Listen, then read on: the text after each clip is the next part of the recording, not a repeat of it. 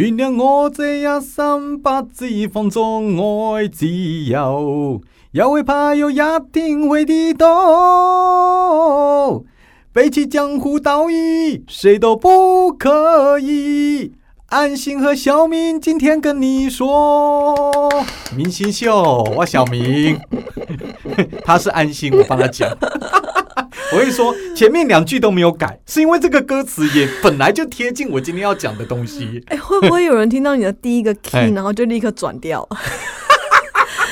我觉得飙不上去，然后嗯我我我我我跟你讲，我跟你讲，嗯。其实啊，这个不能这么说，因为我在监所里面啊，嗯。有一次有一个犯人一直在那边唱歌。哪一首？啊，他在那边唱《回忆总想哭》这这首歌，我也不知道，其实我不熟，哦是他跟我讲的。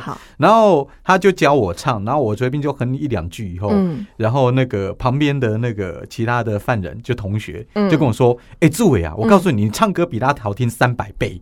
哦，从此我就有自信。了哇你叫恭维，了好会巴结哦。那你有对他比较好吗？啊，没有，我跟你说，那些犯人，我跟我学长讨论过一个问题，嗯。监所里面的犯人啊，嗯，其实百分之七十以上跟你讲的应该都是假的啊、真的啊，这真的，跟职场一样，我我觉得这个很现实啦。属下对长官讲的话，百分之八十都是巴结，是啊，一定的。然后有些主管就很爱听啊，是不是？嗯其实其实真的是这个样子哦。我我有我记得有一个犯人，他在呃被关进来，他刑期没有很长。嗯他被关进来以后呢，然后刚开始的时候都跟我很好，常常跟我聊天。嗯然后他年纪比较轻，我也把他当小弟弟来对待。嗯哼，到了他要出狱的前一个礼拜，他就不理我了，哦，他就不理我了那你可以弄他吗？啊。弄是可以的，但没必要，我就不理他、啊。剩一个礼拜啊，剩一个礼拜，但还有一个礼拜啊，是可以啊，但你你没有一没有必要，哦就是知道说这个人就是这个样子嘛，他没有在跟你认真，他之前对你好，只是希望在监狱里面他能够比较好过。我觉得合理啊。也合理啊。嗯其实监狱里面很多形形色色的人啊，千奇百怪，嗯像是我最近里面也有关进来一个，他妨碍公务，嗯，其实他是有点袭警啊。哦，那这样不行。对，后来被抓进来，当然不行啊。嗯，你知道他其实实际年龄二三十岁，但他的智商是低下的，他智商大概只有七八岁。哦，所以面对这种人啊，你跟他凶是没意义的，你就要像小孩子一样哄他，嗯而且要跟他聊天哦。你要是他叫你，你不理他的话，他比你还凶。哦，然后你骂他，他也不怕，这种就很麻烦嘛，所以就要哄他。好像社工哦，在那边，我们就像社工啊，我们才像我们才叫服务员，好不好？嗯嗯，然后每每一次我在那边经过他的窗口的时候，他就会叫住我。嗯，然后最近这个礼拜他叫我，他叫我以后就说：“主管，你最近有没有去唱歌？”嗯我说：“我偶尔会跟同学，不，我会跟我朋友去唱歌啊。”然后他就说：“我也很会唱歌哦。嗯我说：“好，那你要唱什么？听唱来听听啊。嗯，后来他就开始唱哦，他就哪一首？他就唱那个，我刚开始也听不太出来，他嗯唱了一两句那个。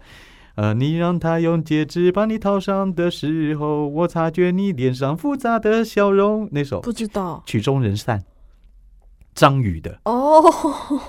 我早已知道曲终人散，你你知道吗？他不是才七岁的智商会唱这一首？对其实我那蛮厉害的。我那个时候很讶异，嗯然后一般来说，呃，他唱个一两句应该就就好了嘛，对不对？他唱完他把它唱完，很好啊，你要帮他拍拍手然后我吗？不，他唱一两句，我马上说哇，好棒！我要走的时候，他继续唱，然后我就我就在那边一直等着他，嗯就唱唱唱。他唱到一段完了以后呢，然后我就说哇，真的唱的很好。我要走的时候，他说主管，等一下有还有一首，还有还有间奏，然后他就开始哼哦，好棒哦！他就开始哼，嗯嗯嗯哎，那他唱的时候，其他设防的人听得到吗？听得到就那你们有。全监狱一起帮他拍手吗？没有啊，啊其他人在后面不理他啦，啊，只有我们会对他没团结。感呢。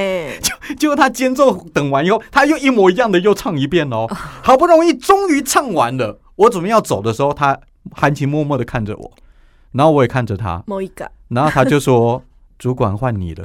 哦，然后我就很认真看着他那，你也把它唱完，我就说：“小酒窝长睫毛。那你也唱完吗？而且你有有你有一人分饰两角吗？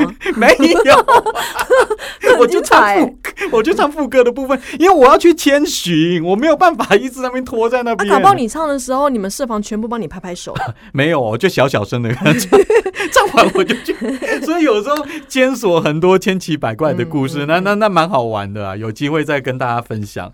不过今天呢、哇，要跟大家聊到又是黑道晚歌，哎，我们上次那个那个主题叫什么？许东志啊，不是不是，呃，主许东志，我的主题说，哦，这个男人太狠了。嗯，我们的单元就叫做“这个男人太狠了”，讲的干嘛重复两次啊？我我讲了两次是是 好，今天要讲的呢，呃，这个时代应该没有了。在上个世纪的时候，曾经有一个名词嗯，震惊了黑白两道什么？十大枪击要犯，哎，现在没有了吗？现在已经没有了。你知道为什么没有了吗哦为？什么？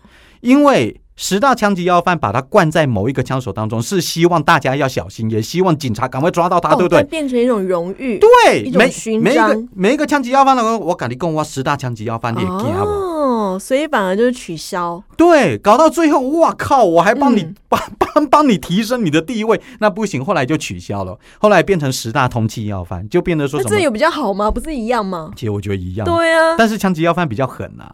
哦，呃空气跟枪击。那嗯反正那个时候就是，只要一个死了或一个被抓到，就抓另外一个，也很狠的把他补上去。嗯嗯在早期六零年代的时候，有一位也是台湾呐、那个时候还叫台湾省嘛，哈，还没废省，黑白两道闻风丧胆的超级杀手，在当时的十大枪击榜上，他排名第三。江湖匪号叫做珍珠呆，他的名字是梁国凯，这就是我们今天的主角哦。那个呆是呆子的呆吗珍珠珠呆哦 哎，，金珠呆，哎呦，你台语袂歹没哦，办啊，我我够不要亮呢。金珠呆哦，为什么啊？啊，其实就是因为他这个人冲劲十足，憨憨的，哦，然后又个子又不高，嗯他差不多才一百六十出头。哦对啊，以男生来说真的是矮，嗯但是就就小小的这样子，嗯但非常的狠，就有这个绰号。好，那这个时候呢，我们就要讲一下他生活的背景，也顺便跟大家讲一下有关于角头。我哎，干桃，他其实就是像珍珠呆梁国凯，他就是干桃出来的。嗯，你知道尬桃跟一般的堂口帮派到底有什么不一样？不知道，是你不知道吗？其实不一样，真的不一样。那为什么他叫嘎桃？为什么他叫那个帮派？对不对？其实我也是到了里面以后跟他们聊过才知道的。嗯呃，你可以这样子想啦，哈，就是帮派、嗯，帮派或者是堂口，它就有点像是电商公司。你不用去管他在哪里，他的公司在哪里，对，他就是一个组织，他做生意是做到全部都有的，嗯。所以你不用去管他。嗯，好，但是角头呢，他就是驻扎在一个地方，他就好像是一家那个干妈店。嗯。那干妈店四周围的人呢，都会去跟他买东西，这一块就是他的地盘。嗯。所以所谓的角头，他才是有地盘的，而帮派还有帮派底下的堂口呢，他们是没有，他们到处做生意，这就是角头跟帮派不一样的地方。嗯，对，那里面也有一个角头老大，他说他是老大了，我不知道是不是啦。嗯他跟我说过，他就不想要当堂口的。我说为什么？他说堂口常常要跑一些红白帖啊什么的，哦，很麻烦啊。对于他们来说，他们就不想要这样子，他们觉得说当角头，那其实就比较爽啊，管好四周围的就好了。嗯，那一般的角头来说，他大部分都是邻居啊、同学啊、朋友啊，一开始是这样子聚会而来的，嗯。然后那一群人都是住在那附近的嘛，嗯。所以他们就渐渐形成了一个小小的地盘。那我们今天讲到珍珠呆呢，它是台北万华的角嗯头，，manga，对，哎，manga manga 就是其中一个。万华那个地方，那太多角头了，那太多了。一路上你会经过什么？二水啊、方明馆啊、妈祖宫口啊，还有我们那个时候看过那个 manga，你刚刚说 manga，manga、嗯 manga 有一个干头叫做 biểu 靠，嗯有没有？你记得吗？嗯 biểu 靠也是万华里面的一个干头。就这些干头哦，早年下来啊，大家生活的辛苦，但是干头靠着是赌场。嗯，靠着是卖很多的东西哦来经营为生，所以对他们来说赚钱相当的容易他。们还要卖东西哦，不是收保护费就好有保护费收得到，然后有的时候会开个店面什么，大家都要来捧场啊。哦。对，一就就就是这样子的概念啦。然后他们也不是说自己顾自己哦，如果说邻里之间有人发生经济上的困难，其实。嘎桃会伸出援手，嗯所以所以他们都是互相照顾的，而且嘎桃大部分都是在地，他们做人很成功的。真的。这样不知道该不该做人成功、欸？你你去看，尤尤其像严清标那边的，哎、海线的应该都跟他很好吧嗯？做人成功有分啊，有往有往白派的，也有往黑派大家尽量不要往黑那边走啦。吼，先澄清一下。是是是，那当然啦，呃，毕竟有的时候他们也是有点作奸犯科，然后经营赌场，这都不合法。这都不合法，所以被抓这种情形也就有了。那早年呐、万华发展的比较早，然后再加上区内有一些什么夜市啊、性产业啊、电影街啊，所以他们风光了很长一段时间。那个时候不是说万华或者是台北，嗯那个是全台湾各地的兄弟啊、嘎塔哦，嗯，都会来万华来赌博，所以那个时候外来的帮派也想要插手。在六零年代那个时候，四海帮想要在万华开个场子，他本来是要动其中一个角头，结果万华所有的角头都联合起来跟四海帮拼了。你就知道那个地方，他们其实是非常非常团结的。这就是有关于这个角头他们的生态，嗯其实就是这样。那我们今天要讲的那个，哎，我刚刚要讲的是哦，梁国凯，我要喷资料，珍珠呆了啊、那梁国凯呢？他出生于方明馆。嗯，方明馆其实我在监狱当中也听到一些兄弟在那边讲。你一听到这个方明馆这个名字，你会想到什么？陈方明老师，哦，他谁啊？他谁啊正大的一？个老师。突然间扯这个，反正你应该听到，他就不像是什么四海帮啊，或什么红人会啊，嗯什么什么济公会什么的，它听起来就像是一间店的名字，哦，对不对？方明馆嘛，你不会想春水堂。春水堂，哎，对对对对，啊春水堂，你不会觉得说它是一个什么帮派的。那为什么会有这个名字呢？其实方明馆本来是日本时代日本人占领了一座戏院，那座戏院就叫做方明馆戏院。不少的日本艺妓啊，就在这边卖艺为生啊。然后日本浪人啊、台湾地痞啊、商界富豪、亡命之徒啊，都聚集在这边，变成一个藏污纳垢的大染缸。台湾光复以后呢，龙山寺的董事长吴永炎他就接管了方明馆，把这边改成戏舞台。但四周围有很多作奸犯科的人，嗯，哦，就其实三教九流都有。他们只要出去打架，他们都会怎么呛下？我跟你讲，我方明馆的啦。嗯其实方明馆它不是一个有组织的帮派，只是四周围在那边混饭吃的人太多了，所以出去他们都说我是方明馆的，那我就算不是，我也可以报这名号。很多都这样啊，哦，很多都这样。有到了现在是那会不会有人说我是发明馆就被揍？呃，或许吧，被揍。对方不怕他的就有可能了。哎、到现在还会哎、哦里面我有听到有一些竹联帮的兄弟，嗯他有在讲啊，他说那个电视上新闻在他们在报说什么，今天又落网了四名竹联帮的兄弟什么的，其实他们可能不是竹联帮的，他们就在外面呛下说我是竹联帮的，其实竹联帮不清楚。对啊，啊嗯竹联帮的老大说实在也根本就不认识他们。嗯嗯有时候就是呛下，这又不用证照，嗯，对不对？所以方明馆那个时候也是这样子，在地的人出去呛虾打架，都呛的是方明馆，就搞到方明馆了哈，就这样声名远播，嗯到四周围啊，哦，万华有一个方明馆，自相残杀的事情也非常非常的多。好了，然后呢，我们今天哦就要讲到这个、呃珍珠呆。对珍珠呆哦，谢谢你。资料哎，你知跳来跳去，道有一种 有一种测量失智的方式 就是前面先跟你讲呃几个名词，然后再跟你聊一段聊聊天之后，然后再问你说我刚刚讲那三个是什么，然哦，后有人会忘记，他就代表他即将要失智症。你要小心一我点，我我这是一个测验的指标哦。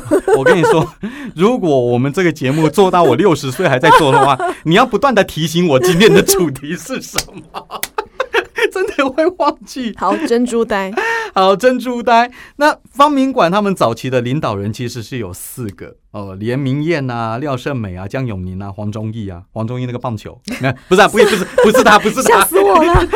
同名同姓而已，字还一样哈、那那个时候，连明燕就是最大的老大，就四个人之首。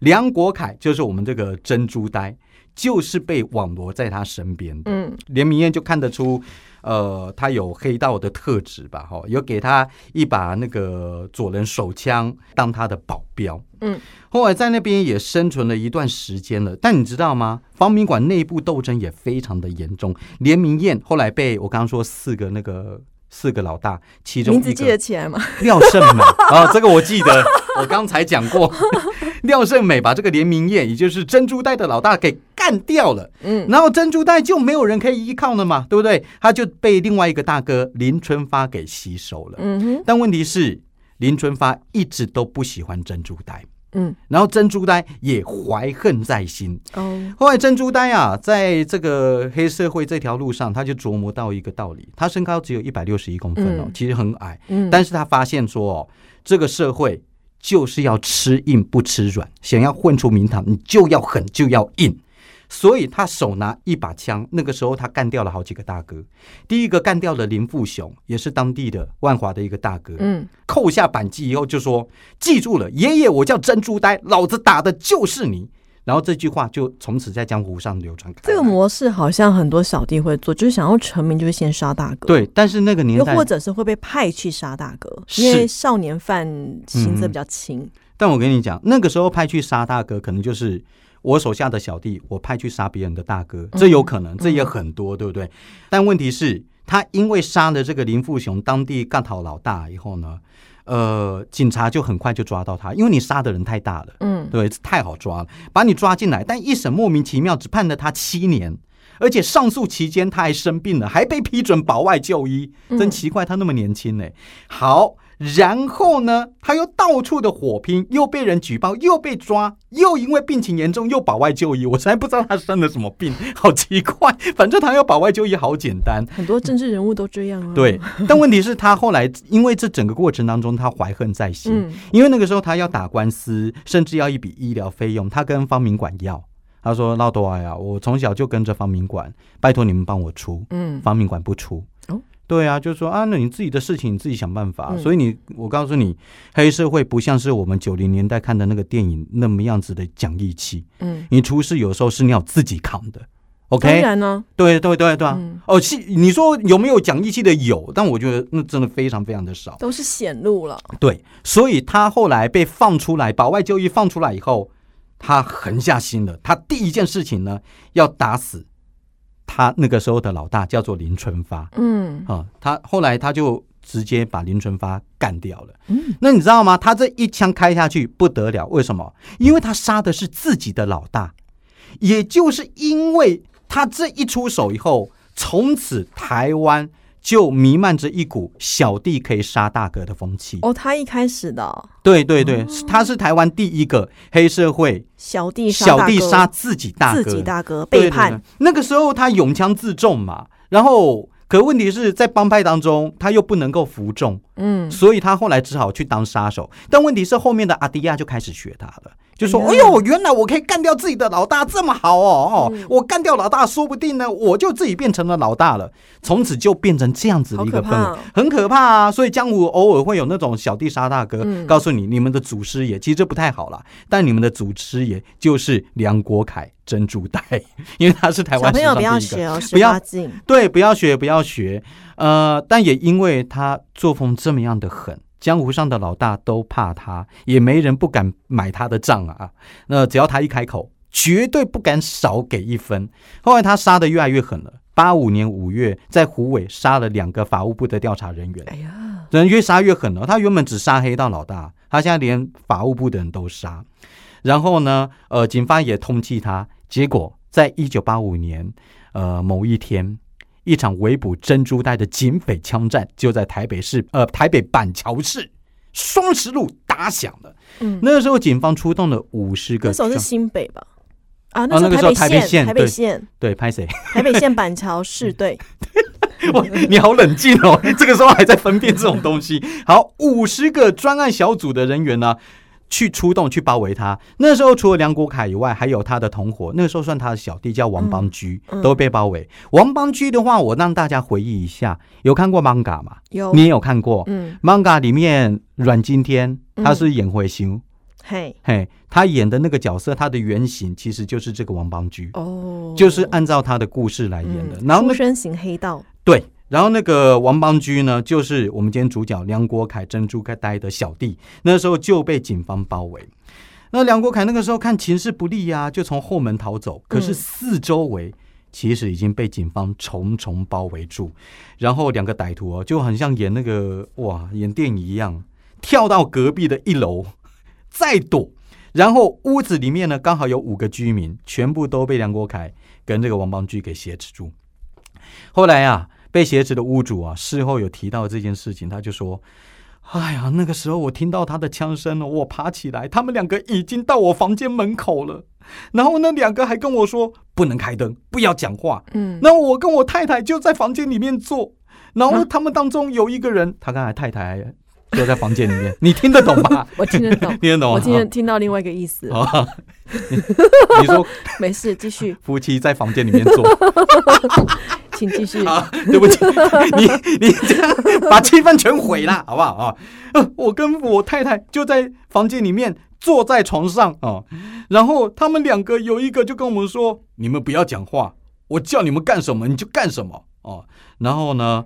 呃，我们两个哪敢讲话？然后这个时候呢，其中有一个匪徒就说他要开水，好，我们也倒给他了。然后他就自己掏了一包不知道什么东西，吃了以后就坐在我们的房间里面，然后一个人拿冲锋枪，一个拿手枪，冲锋枪的在外面把守，旁边的那个手枪的人在吃的那包药，然后就死掉了。啊对，吃药死掉的就是梁国凯珍珠袋，啊，怎么就这样死了？因为被包围了啊。他自杀哦。他自杀啊、他手上，我跟你说，这才了解一件事情。从此走上这条江湖不归路以后呢，他身上都随身带着一包药，他就是随时等着哪一天逃不过的时候，他就要自杀啊。对呀、对呀、何必那么激烈 就死掉了。然后警方哦，啊？另外一个嘞，啊，另外一个王邦居拒捕，就是警方已经要冲进来了啊，续拒捕，嗯，持续拒捕啊，还说警察，你要是进来的话，我就把屋内五个人都干掉，然后我就跟你们拼了，我同归于尽。这时候，警方除暴组的有一个叫不是侯友谊，我正在想他，每次每次要谈判，好像都会想到侯友谊的，不是，是刑警邓训生，他真的很厉害，他嗯跑过去就说：“哎、小弟呀、不要那么冲动，有什么事大家好好谈啊，你这样子。”你要打死屋里面的人的话，心理上也不安呐、嗯。可能他讲话那个愧靠、哦，嗯嗯，跟我们这个王邦居比较合。结果他就是王邦居说：“好，你进来，就你一个人进来，我跟你谈。嗯，结果他进去以后呢，呃，谈一谈就搞定了，哦，就搞定了。汪邦军就被抓了。后来事后记者有去问这个刑警，这个邓训生，就问他说：“你当时不害怕吗？”他说：“怎么可能不害怕？怕死，怕的要死啊！但我想里面四五个人质呢，如果我们办案，要是有一个不要说死掉了，受伤啊，我们心理上都过意不去。嗯嗯嗯，哎呀，所以啦，到最后搞定了这件事情，然后梁国凯啊，也就因此结束他短暂的一生。但是他也开了一个先河，就是小弟可以杀大哥，是台湾史上第一个。哦那其实啊，他们后续的故事也还没完。你知道那个时候梁国凯有一个老婆，哎，我我有他的照片呢，我给你看一下。漂亮的吗？呃，其实还不错现在。还活着吗？现在我不知道，嗯，你看一下，这是他老婆。嗯嗯，长得还不错吧？嗯哈、嗯嗯他老婆怎么样呢？因为那个你知道这样子的人哦，珍珠呆哦，杀了老大，甚至黑道大哥什么他都不放过，所以他嗯。死了以后，他的仇家会来找他的那个家里面的人算账，所以他老婆就很衰啊，嗯。一个女的，一大堆的鱼斗鱼剧情，对啊，一大堆仇家都要杀他老婆，嗯。结果嘞，他只好躲到日本，没有想到又被日本的黑帮控制住，哦，最后变成了日本声色场所的赚钱工具。对啊，风俗业啊，嗯。嗯，后来他的因为他在日本嘛，结果我们台湾有一个非常有名的那个也是十大强级要犯的，也到日本去避难，结果他们两个不知道为什么后来走在一起了。哎，好像有点耳熟哎哎。呦，这个这个十大强级要犯就是比我们今天这个 梁国凯还有名的，他叫做刘焕荣。这个刘焕荣就是我们之前讲过台湾犯罪故事里面的第二部对的那个主角的原型。对，就是他，就是他。他后来跟这个女的在一起，这个女的 就是原本梁国凯的老婆。嗯，那两个人在一起呢，互相生了好感啊，也确定了关系。可问题是，一年以后，刘焕荣在日本就被警察抓了，嗯然后这个女的从此不知去向。嗯，其实也算是。